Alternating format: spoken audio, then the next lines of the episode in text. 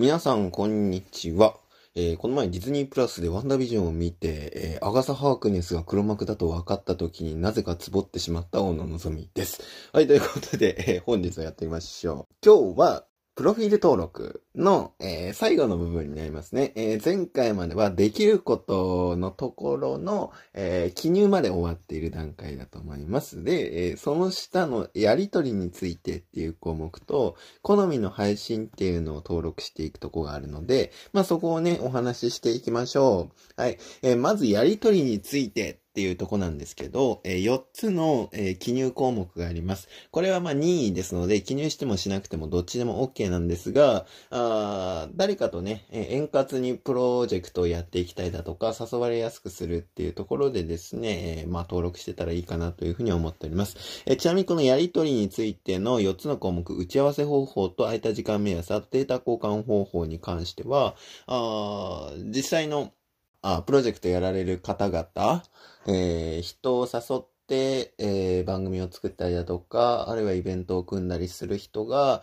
まず誘う前にこの情報は知りたいよねっていうところを、えー聞いた上で作った項目になります。はい。えーまず一つ目、打ち合わせ方法ということなんですけども、そうですね。番組作る前とかイベント作る前、あるいは収録をする方法として、えーまあ、通話とか、あるいはビデオ通話も、あ音声だけの通話っていうパターンが多いと思いますけども、まあ、その、えー通話の、えーツールですね。はい。これ何を使うのかっていう部分です。えーコミュニケーションの取り方どうしましょうかっていうところなんですけど、えっと、方法としては、Zoom、Meet、Skype、あと Discord っていうところ、あとはですね、まあ、音声による通話ってちょっと難しいから書類テキストのみという選択肢も設けております。あと、その他っていう場合はですね、まあ、その他をクリックして、まあ、えー一番下の4つ目の質問項目というか、尾行っていうところにですね、入れていただけたらなというふうに思います。えー続きまして、空いた時間目安っていう感じなんですけど、僕はですね、プロフィールにだいたい夜の20時半以降空いてること多めって書いてます。えーこれはですね、打ち合わせができる時間の目安です。作業してる時間の目安ではないんですけれども、ここはちょっとね、わかりにくくて申し訳ないと思います、思っておりますが、あちょっと、おいおい変えようかなとは思ってます。空いた時間目安っていうよりかは、打ち合わせ時間目安みたいな感じのね、えそういうニュアンスで取っていただけたらなというふうに思います。えここが特に不定期ですよって場合は、不定期って書いていただけたらね、いいかなというふうに思ってますよ。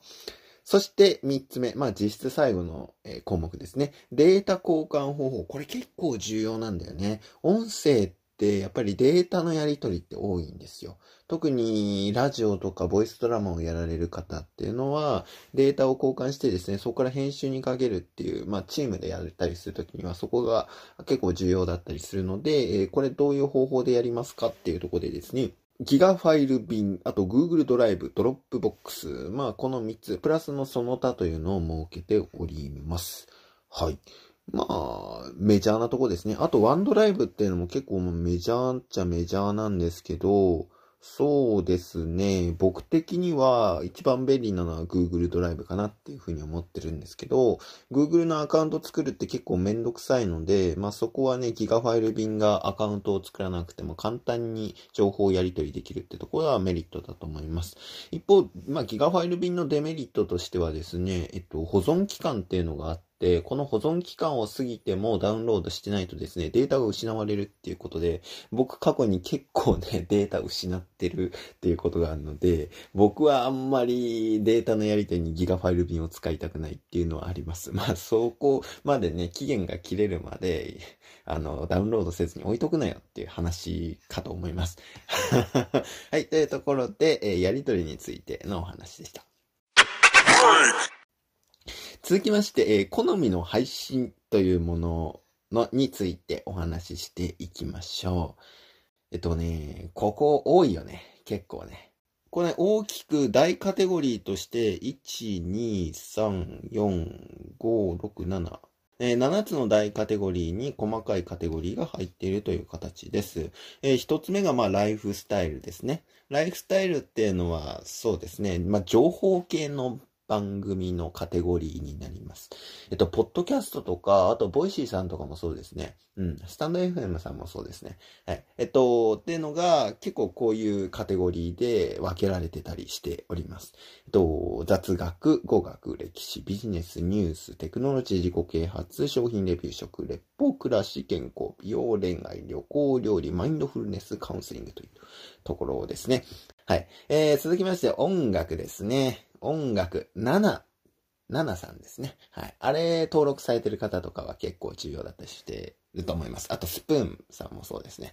はい。えー、弾き語り、アカペラ、演奏、オリジナルソング、ロック、ジャズ、クラシック、ポップ、ラップ、ボカロ、アニソン、同様自動向け、洋楽というところですね。はい。えっ、ー、と、これもですね、事前にあの、ツイッターとか、いろんなところで聞きながら、えー、どういうジャンルを入れたらいいですかね？っていうのを元にやっております。そして、えー、エンタメですね。エンタメ。まあ、よくラジオの種類とかになるものなんですけど、まあ、エンタメの中でも、まあ、ライフスタイルと近いものもあったりしております。アニメ、漫画、ドラマ、映画、お笑いシュール。まあ、このアニメ、漫画、ドラマ、映画の、この二つは、結構、その、ラジオのジャンルっていう感じの聞こえるかもしれません。はい。まあ、それは、そういう認識で合ってます。はい。そして、えー、お笑いシュール、えー、ゲーム、スポーツ、あと、モノマネ、クイズ、ラップバトル、アイドル、リレー、ホラー、ドキュメンタリー、ASMR。えー、この下の、そうですね。8つに関してはもう完全に、えっと、音声配信の種類の話になっています。えっと、ラジオのネタという感じではないですね。はい。えー、続きまして、ストーリーというところでえー、くくらせていただきました。朗読とオーディオブックとか、あ落語とかっていうところを一つのカテゴリーとさせていただきました。はい、えー、朗読もですね、二つに分けております。朗読、声劇よりと、えー、オーディオブックの、この二つのジャンルで分けてるんですけども、オーディオブックっていうのをですね、えー、いかに自分の感情とか、あ色とかっていうのを出さずに、本に忠実に読むかっていうような、まあそういったった世界となっております。一方、朗読の声劇より、ボイスドラマよりっていうのはですね、その、まあ、より自由で、えー、世界観、自分の表現としての朗読っていう色が強くなりますので、ちょっとジャンルを分けさせていただきました。はい。あと、まあ、ボイスドラマ、シチュエーション。これもですね、えー、ジャンルが近いようで遠い。ボイスドラマはもうですね、ドラマなんですね。で、シチュエーションっっていうのは、まあ、ショートショートに近いんですけど、シチュエーションボイスって呼ばれるところは、ちょっとボイスドラマとは違いますよね、やっぱりね。うん、まあ、ここの境目は自由に決めてください。はい。そして、ショートショート。これ超短いやつですね。えー、星新一さんですね。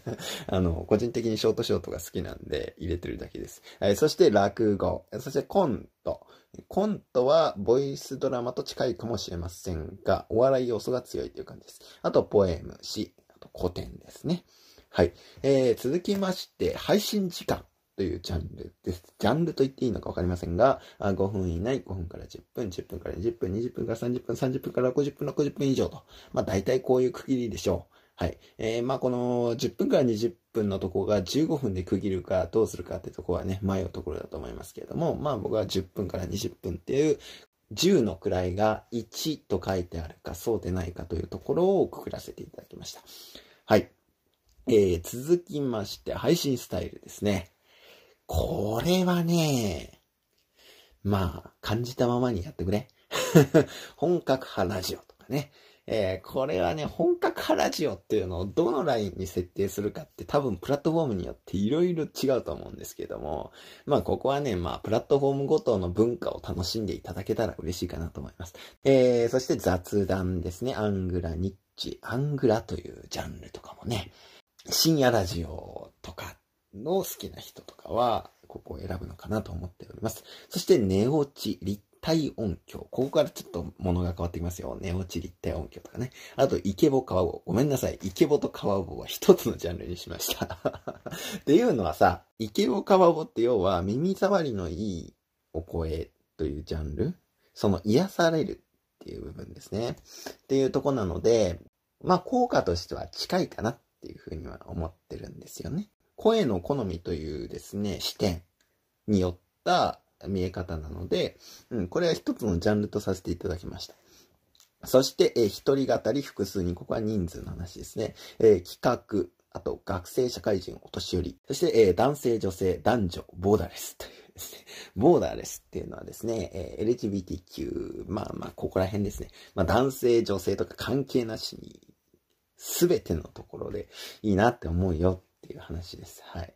まあこれ、あえて分ける必要があるのかわかんないんですけど、まあ男性の配信が好きです、女性の配信好きですとか、あ男女ものの配信が好きですっていうのも結構いますんで まあ僕はあんま重要だとは思ってないんですけど、はい。えっ、ー、と、こういったところも用意させていただいております。そして、えー、オンラインサロン、あとライブ。でございますね。えー、配信のスタイルの話です。えっと、僕はね、配信のスタイルがこれからどんどんどんどん増えていったらいいなとは個人的には思っております。はい、えー、そして最後が気持ち、状況に関してですね。これがね、こういうジャンルって設けたとこあんのかな僕さ、こういった音声配信のジャンルの中で、どういう気持ちの時に聞きたいかってものすごい重要なことだと思うんだよね。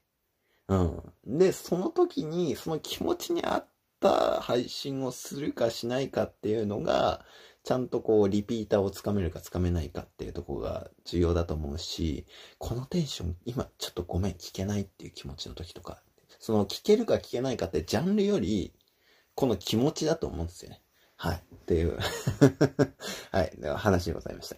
はい。えー盛り上がれとか感動したいのよ。リラックス笑いて、声も飲みただ、うんぬんかんぬんというふうに書いてあります。